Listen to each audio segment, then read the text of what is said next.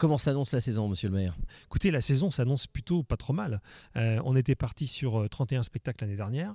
On en est déjà à 30. Je dis déjà parce que euh, a des spectacles qui viennent de s'ajouter et on s'interdit absolument pas à Chalon euh, de pouvoir en accueillir d'autres qui ne sont pas encore prévus dans la, programmation. Ça va être une programmation, euh, je l'espère, dont le goût du public comme l'ont été les précédentes. On a eu la faveur d'accueillir 28 000 spectateurs l'année dernière sur l'ensemble des événements qu'on a proposés. Donc il n'y a pas de raison objective pour qu'on soit en dessous de, de, cette fréquentation cette année.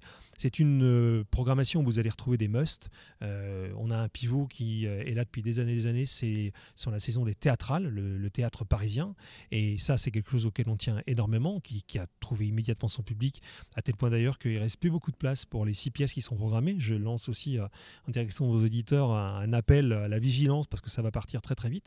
Mais on a aussi la capacité euh, d'accueillir des artistes peut-être moins connus, mais qui peuvent également attirer un public et explorer finalement des voies culturelles lorsqu'on est en début de carrière, par exemple, ou, et ça c'est une place qu'on veut vraiment donner lorsqu'on veut euh, accorder toute son importance au spectacle d'humour. C'est un spectacle qui a énormément euh, euh, augmenté, voire même explosé dans la programmation culturelle française ces dernières années, et on est bien au diapason de tout ça. Donc voilà, ça, ça va être une saison, je pense, dans la continuité de celle qu'on a connue.